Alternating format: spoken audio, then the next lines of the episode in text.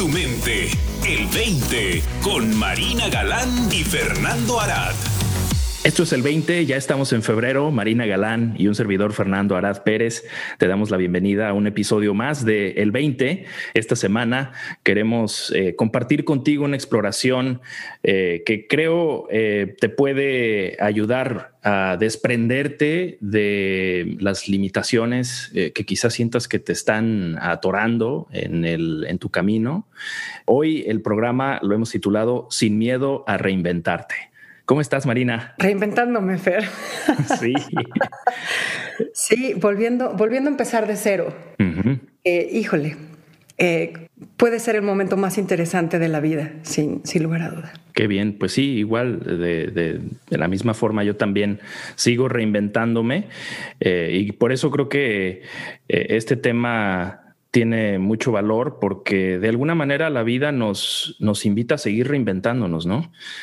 Constantemente. sí, este flujo dinámico de continuo cambio y creo que a los seres humanos muchas veces nos cuesta el desprendernos de ciertas formas de ser, de ciertos hábitos, de ciertas costumbres, de ideas que tenemos alrededor de quiénes somos, qué es lo que tendríamos que estar haciendo, con quién deberíamos de estar eh, platicando y con quién no, ¿no? En, fin, tenemos toda esta serie de, pues, de creencias y de costumbres que nos cuesta dejarlas y sobre todo pues para en el efecto de reinvención muchas veces eh, las sentimos eh, pues sentimos incómodo el proceso de reinvención, ¿no? Híjole, es que fíjate que hace unos días eh, en una plática preguntaba yo, bueno, ¿qué, ¿qué es lo que nos detiene ¿no? en este proceso de reinventarse? Porque, Fer, o sea, yo estoy en un proceso de reinvención, tú estás en un proceso de reinvención, pero muchísima gente ahorita en el mundo tiene que estar en un proceso de reinvención debido a las condiciones en las que estamos, ¿no? A cada ratito estamos viendo eh, artículos en los medios, entrevistas, y de alguna manera todos están apuntando a esta capacidad de reinventarse. Entonces en esta conversación decíamos, bueno, ¿qué, qué es lo que nos detiene a reinventarnos? Y creo que, como bien dices, son todas estas ideas alrededor del deber ser y el deber hacer, ¿no? Que al final del día es lo que construye nuestra identidad. Entonces, yo soy este y parece que este que soy es algo súper fijo, ¿no? Y que con, quien estoy casado prácticamente. No me puedo salir del esquema de ese que soy. Y ese que soy conlleva eso que hago, profesionalmente, esas conversaciones que tengo, esos amigos con los que me relaciono, estas actividades en las que me involucro, los hobbies que tengo, incluso, Fernando, nuestras preferencias acerca de las cosas. Sí. Y ese, ese aferre a la identidad, pues es, es lo único que no nos permite reinventarnos. Pero la vida, como decías, a cada ratito nos coloca primero en una invitación a reinventarnos, ¿no? Y después ya es como una orden. sí. Ya te voy a forzar a que lo hagas. Y cuesta si, si no tenemos un cierto grado de fe, un cierto grado de confianza en este proceso. No, yo ahorita, así, hoy que estoy en un proceso de reinvención forzada, me doy cuenta de que, o sea, está habiendo sufrimiento, ¿no? Está habiendo dolor, está habiendo pérdida y duelo y todo esto. Pero lo estoy viviendo desde, desde este entendimiento y entonces confío en el proceso. Confío en que es como una especie de depuración en la que todas las cosas que tengo que aprender se están integrando para después poder regresar a la vida todavía más presente en todavía más entrega, en todavía más apertura a las posibilidades, ¿no? sabiendo que lo vivido, pues nada más sumó, nada más aportó. Qué padre lo que traes a la mesa, Marina, porque para mí, eh, una de las grandes diferencias que hacen eh, este entendimiento y el conocernos a mayor profundidad es precisamente impactar esta confianza o fe que tenemos en nosotros mismos, en la vida misma, para procesar, para entender, para fluir, eh, integrando todos estos, a lo mejor, eh, momentos complicados eh, en su momento, que con esta perspectiva más amplia vemos que todo tiene un sentido, ¿no? Vemos que todo tiene algo que enseñarnos algo que nos está ayudando a vivir con una mayor ligereza y mayor libertad, inclusive en estas experiencias complicadas. ¿no? Yo también he estado pasando por algunos procesos interesantes eh, y, algunas veces rudos, que creo que tienen que ver con, con parte de, este, de esta integración, de ir entendiéndome mejor. Pero qué bonito porque todo lo que se habla en, relación a lo que se necesita para desarrollar la confianza, para desarrollar nuestra fe, en realidad la, vemos como, para mí, desde este entendimiento, como, como ya integrada, ¿no? La, es profundizar en esta confianza conforme más nos enseña. Es un proceso orgánico, natural, no forzado la parte del desarrollo de la fe, ¿no? Creo que la vida, como decías, nos puede forzar a de repente chocar con algo que nos, que nos duele, que nos pesa, pero que en sí misma la confianza en esta inteligencia superior ya está ahí, ¿no? Que creo que es muy diferente a la forma convencional de ver cómo nuestros procesos de vida ocurren cuando nos sentimos víctimas de un proceso que está completamente fuera de control o que es todo, eh, todo un caos, ¿no? Sin, sin un orden, sin, sin sentido, sobre todo, ¿no? Creo que en nuestra sociedad actual, eh, por los distintos paradigmas que, que podemos adquirir, podemos llegar a sentir la experiencia de vida como algo sin sentido. Y es yo creo que lo más deprimente que podemos experimentar, que en gran parte creo yo se lo atribuyo a, ciertos paradigmas que nos hemos creído alrededor de cómo es que funciona la vida y qué es lo que está pasando aquí. Sí, pero híjole, eso que estás diciendo del sinsentido y, y lo deprimente que resulta, Fer, o sea, conforme lo decías me estaba yo dando cuenta que me estaba cayendo el 20. que muchas veces esa, ese sentimiento de falta de sentido lo trae justamente el, negarnos a dar ese paso, dar ese, ese, paso de fe, ¿no? Ese salto de fe. Sí. El, permanecer en una identidad que ya no nos queda, como si ya nos quedara chica esa identidad. Entonces empezamos a sentir este hartazgo, esta falta de sentido, como bien dices, ¿no? ¿No? ¿Qué estoy haciendo, caray? Y de pronto, bueno, pues hay, hay un escenario, ¿no? Una posibilidad un poquitito más adelante que, te llama, que se te antoja, que te atrae, pero ay caray, el miedo. Sí. El miedo, ¿no? Y entonces preferimos quedarnos en este sin sabor, este sin sentido, por no tener que afrontar el miedo de volver a descubrirnos, porque mucho del reinventarse es volver a descubrirse. ¿No? ¿Quién soy ahora? ¿Cómo voy a habitar la vida ahora que ya no soy aquel? Sí. ¿No? E implica una apertura total, absoluta, una presencia, una entrega de ti mismo a la vida. Que, que, se siente como pues recién nacido, ¿no? Vengo aquí a descubrir quién soy. Sí. Ahora en esta nueva etapa.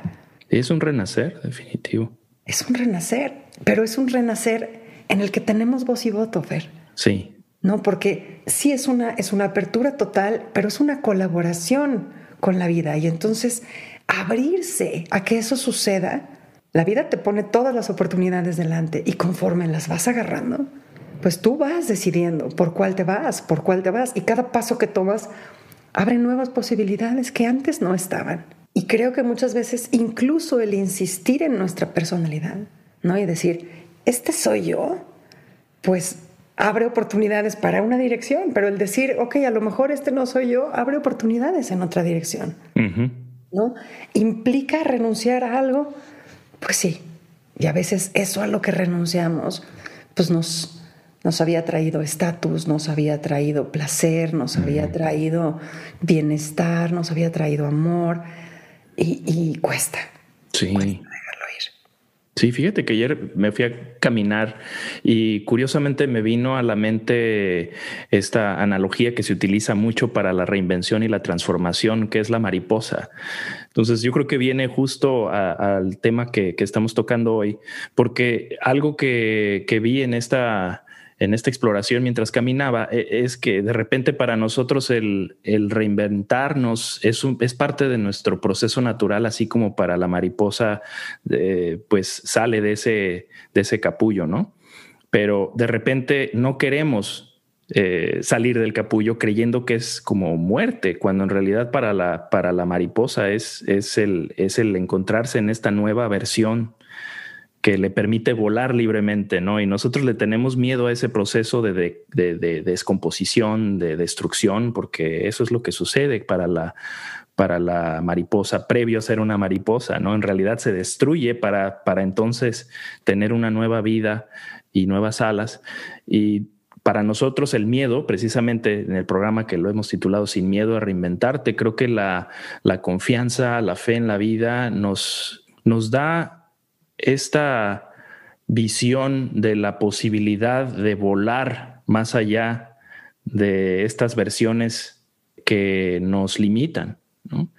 Y conforme vamos viendo que se abre más y más y más y de repente las alas empiezan a, a salir, a brotar y empezamos a volar, pues nos vemos en mayor libertad para seguir este proceso orgánico de la vida al que, como bien decías, nos, nos está invitando continuamente, ¿no? De repente con estos, me imagino que para la mariposa de doler, ¿no? Esta, previo a ser mariposa. Pues digo, yo sé que la oruga se, se o sea, como dices, se deshace, ¿no?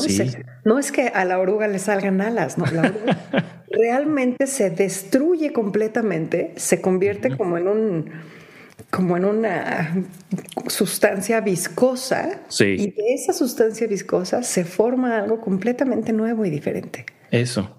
Y yo creo que como la analogía para mí es, es mucha de la, de la materia prima que se puede convertir en esta sustancia viscosa, es mucho del material de nuestras creencias o la personalidad ¿no? que hemos formulado a través de los años que tiene que ver con, con el intercambio social ¿no? en el que nos hemos encontrado. Es el, el, puesto de trabajo, la relación y, cómo otros te ven y cómo uno mismo va formando su propia autoimagen a raíz de esto que nos dice dicen los demás de nosotros, ¿no?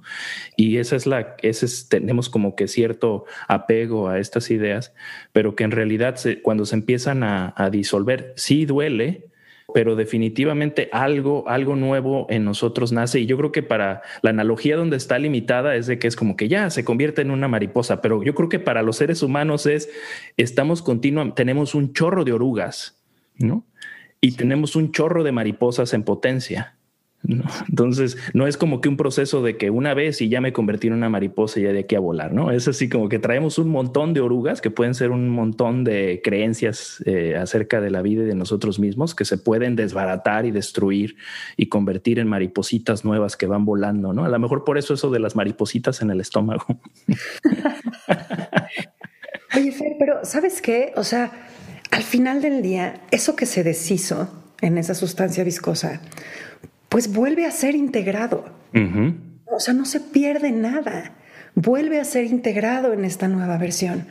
Entonces, o sea, dejamos de ser, entre comillas, ¿no? Porque dejamos de ser, pero está integrado, porque toda la experiencia, ¿no? no en el sentido de experiencia lo que estoy viviendo, sino toda la experiencia de todo lo vivido, todo lo aprendido, viene contigo. Eso. No se puede dejar atrás. ¿no? Entonces, y, va, va, implica una, una base que en todo momento te va a ayudar y te va a servir y te va a alimentar en esta nueva versión de ti, ¿no? en, esta, en este nuevo tú.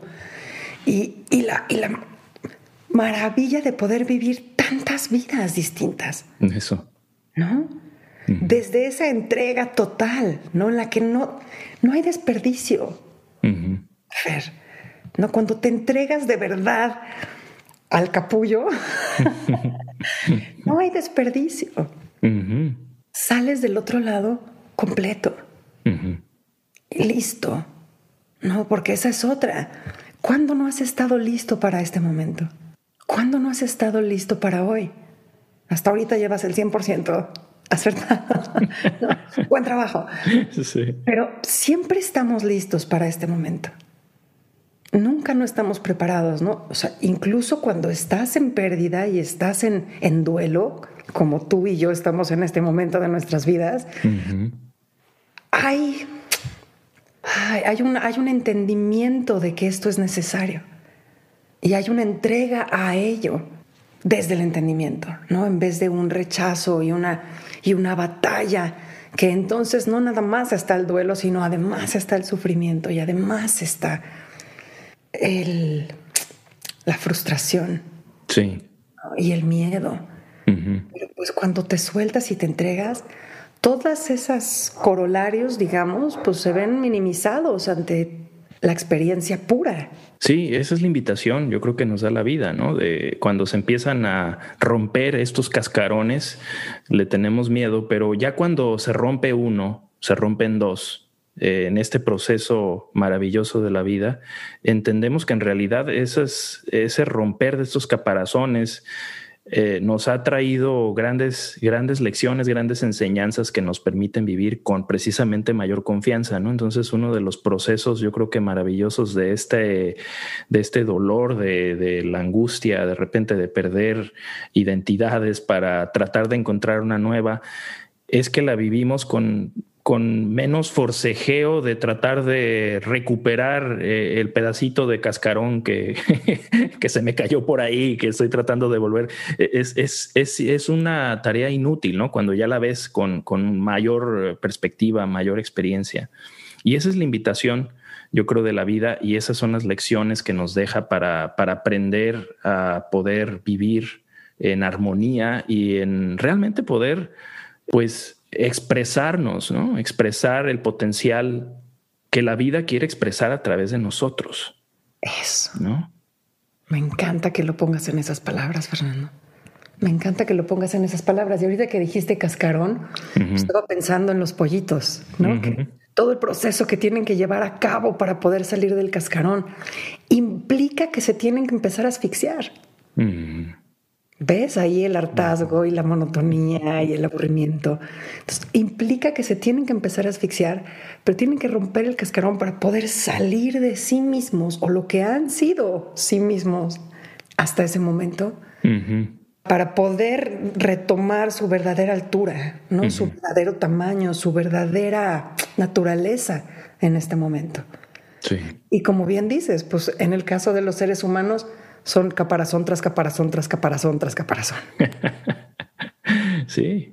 Sí, es un proceso que, que tiene, tiene sus, eh, pues sus achaques, ¿no? Eh, que conlleva eso.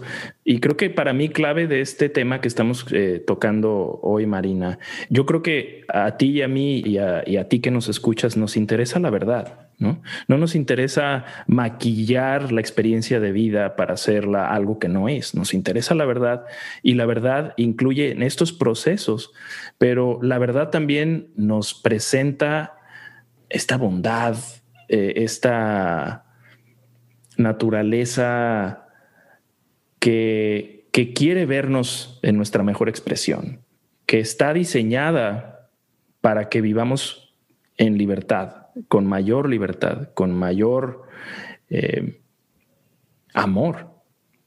Y esa es la promesa, Fer. Sí. ¿No? Esa es la promesa que está detrás de, este proceso, ¿no? Además de una claridad mucho más real acerca de lo que quieres y lo que no quieres. Una claridad, pues ya sin, sin vergüenza, ¿no? Esto es lo que quiero, esto no es lo que quiero. Poder escoger desde, desde ese desde esa nueva estatura, desde, esta nueva libertad de la que hablas. Eso.